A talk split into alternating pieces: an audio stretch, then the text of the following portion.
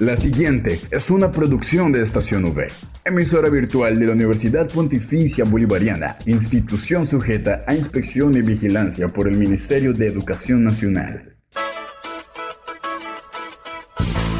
Llegó el momento de estar bien informados. Estos son los acontecimientos más importantes de la Universidad Pontificia Bolivariana. Informativo UPB. Bienvenidos.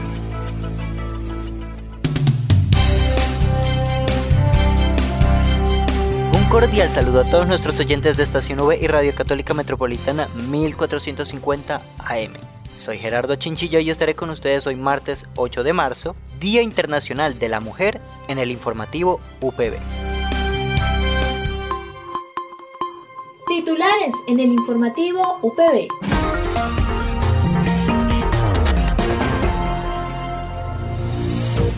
En los titulares de hoy tenemos Celebración del Día de la Mujer, entrevista con la docente Jacqueline Esteves, palabras del Departamento de Gestión Humana por parte de la jefe Marilyn Rueda. Para el cierre, la nota de deporte sube por parte de Luis Carlos Vega. Esta es la noticia del día en la UPB. Hoy, martes 8 de marzo, se celebra el Día Internacional de la Mujer, un día que no es solo un festejo para algunos, sino un día para recordar la lucha de las primeras mujeres que marcharon por sus derechos, buscando igualdad de condiciones y vida, por lo que hablamos con la docente Jacqueline Esteves, quien nos dará un contexto histórico y social de este día. Adelante. El Día Internacional de la Mujer nos remonta al 8 de marzo de 1857 en Nueva York cuando las obreras de, la, de unas textileras se pusieron de acuerdo, se organizaron y se movilizaron bajo el lema pan y rosas y tenían un objetivo eh, bastante importante e interesante y era buscar mejores condiciones laborales para las mujeres, un trabajo más digno, eh, eliminar o empezar a, a regular el trabajo infantil que por esa época era eh, no estaba normatizado y se cometían muchos abusos, pero sobre todo para eh, poder encontrar condiciones en, en, los horarios laborales acordes al trabajo que ellas realizaban, porque era demasiado trabajo, poca paga, en unas condiciones insalubres en las fábricas que pues obviamente las disminuían, disminuían a ellas en su condición de mujeres. Esa es más o menos la historia o el momento histórico en que se habla del Día Internacional de la Mujer. Ahora, respecto a la connotación o a la importancia que puede tener este día para la sociedad, eh, con, el, con el trasegar del tiempo, pues vemos que las mujeres han cobrado muchísimo más protagonismo en la sociedad. Mm, se dice que las grandes revoluciones llegan pues llegan a, a, grandes logros. De hecho, ninguna transformación social se ha dado sino es a través de la exigencia de los derechos, porque pues por sí solos nadie los iba a reconocer. Eh, hoy pensar en el Día de la Mujer o en, el mes de la mujer como una fecha que permita reivindicar el papel de la mujer en la sociedad, pues está como reevaluado o sobrevaluado, porque ya todo el mundo sabe, digámoslo, cuál es la importancia de las mujeres en la sociedad.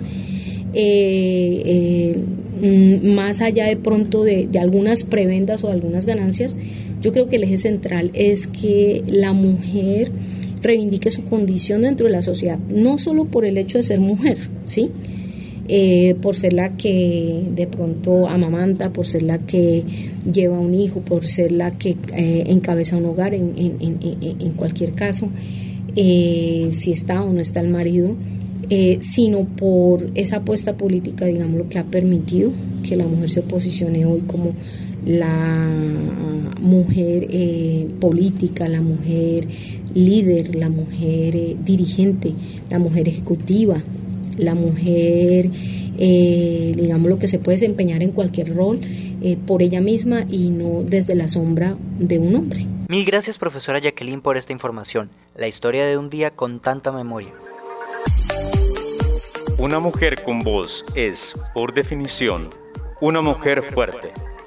Pero la búsqueda para encontrar esa voz puede ser notablemente difícil. Melinda Gates, filántropa.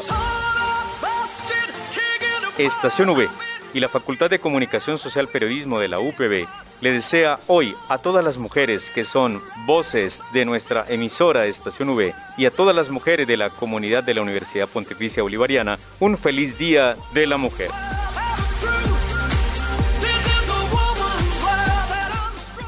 Al aire, informativo UPB. Pasamos ahora con las palabras de la jefe Marilyn Rueda, quien nos comentará sobre los eventos que se realizarán hoy en la UPB con respecto al Día de la Mujer. Buen día para todos. Los invitamos muy especialmente a participar de la conmemoración del Día de la Mujer a toda la comunidad de estudiantes, administrativas y profesoras para que nos acompañen en el evento que organizamos especialmente para que conozcamos la historia de la mujer en Colombia y en el mundo. Iniciamos con la jornada en la mañana a las 7 y 30 tenemos una bienvenida a cargo de los instructores de bienestar universitario en la entrada de estudiantes donde entregaremos también una esquela donde resaltaremos la historia de la mujer. A las 9 y 30 continuamos con un acto simbólico en el edificio J, Equidad de Género hoy para un mañana sostenible. Tenemos la presentación de la historia de las luchas por la equidad de derechos en Colombia. Tendremos también un mural, narrativas de mujeres resistentes y el stand de la Ruta Ruge. En la jornada de la tarde, desde las 2, tendremos el apoyo de nuestros patrocinadores en el evento, con el apoyo de la cooperativa, de la Universidad COMEP y del Centro Comercial La Florida. A las 4 de la tarde tendremos nuestro encuentro con Mujeres UPB, que será una charla de mujeres de historia, de poder e independientes. Y finalizaremos con el concurso ¿Quién quiere ser millonaria? Las invitamos a participar en todo el día en las actividades que estaremos llevando a cabo porque las preguntas que realizaremos en el concurso son basadas en todas estas actividades. Entonces las animamos a participar, a que estén pendientes de las actividades que llevaremos a cabo porque tendremos fabulosos premios por parte de nuestros patrocinadores. Los esperamos. Muchas gracias, jefe Marilyn, por comunicarnos los eventos de mañana. Invitamos a la comunidad universitaria a estar pendiente de este evento. Informativo UPB al aire.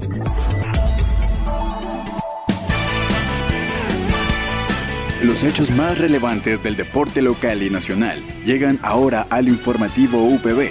Esto es Deportes V.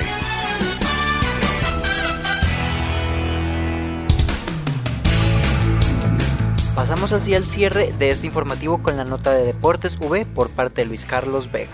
Los eventos deportivos más destacados de la semana son María Camilo Osorio perdió la final del abierto 250 GNP de Monterrey contra la canadiense Leila Fernández, que sumó su segundo título consecutivo en el torneo. La colombiana no partía como favorita contra una rival que venía a ser finalista del US Open el año pasado y tuvo que remontar varias situaciones adversas a lo largo del partido. Al final, a pesar del esfuerzo, no fue suficiente y perdió en tres sets, 7-6, 4-6 y 6-7. Camilo Osorio iba por el segundo título de su carrera profesional en la Utah, después de la Copa Colsanitas de Bogotá, que ganó en 2021 y que catapultó su impresionante ascenso en el circuito femenino del tenis mundial durante el último año. El partido Querétaro Atlas de la novena jornada del torneo clausura del fútbol mexicano fue suspendido este sábado como consecuencia de actos de violencia que terminaron con invasión de la cancha por parte de los aficionados. Una pelea entre hinchas de ambos equipos iniciada en las graderías creció y fue a parar al terreno de juego. Un espectáculo bochornoso que provocó que los jugadores se refugiaran en los vestuarios y el, y el árbitro diera por terminado el encuentro. Se reportaron una docena de muertos y 24 heridos. Sin duda alguna es un hecho repudiable en el deporte que mueve a todos. El equipo colombiano de Copa Davis cayó 4-0 ante el de Estados Unidos, en la serie clasificatoria a la fase final del torneo de naciones más importantes del tenis. Los estadounidenses Jack Sock y Rajib Ram superaron este sábado en dos sets a los colombianos Juan Sebastián Cabal y Nicolás Barrientos para sellar el pase de su selección a la fase de grupos de la Copa Davis. Frente a sus aficionados en Reno, Nevada, Sock y Ram se pusieron por 6-3 y 6-4 y una ventaja a Estados Unidos ya definitiva de 3-0 en la serie. Una vez más, los equipos del fútbol colombiano fracasan en torneos internacionales. Y es que con la prematura eliminación en fase 2 de repechaje de Millonarios a mano de Fluminense y Nacional, Nacional eliminado por Olimpia, la situación ya es más que crítica. Son cinco años sin que un equipo colombiano logra acceder siquiera a octavos de final de un torneo como lo es la Libertadores. Ahora solo queda depender del Deportivo Cali y Deportes Tolima, que ya están instaurados en fase de grupos. En los deportes informó Luis Carlos Vega.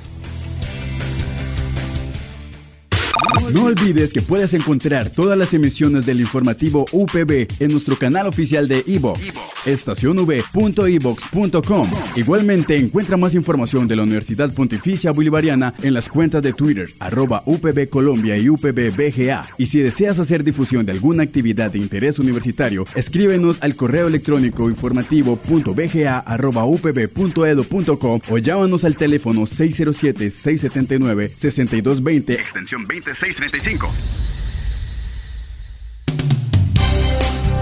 Mil gracias a nuestros oyentes de Estación V y Radio Católica Metropolitana 1450 AM por acompañarnos en esta misión. Estamos al aire de lunes a viernes a las 8 de la mañana con retransmisión a las 11.45 de la mañana. Recuerden seguirnos en nuestras redes sociales Twitter, Instagram y Facebook como arroba estación V. De igual forma, volver a escucharnos en las plataformas eBooks, Spotify, Anchor y Apple Podcasts. Dale click a Estación V, dale click a tu radio. Les habló Gerardo Chinchilla, tengan un muy buen día.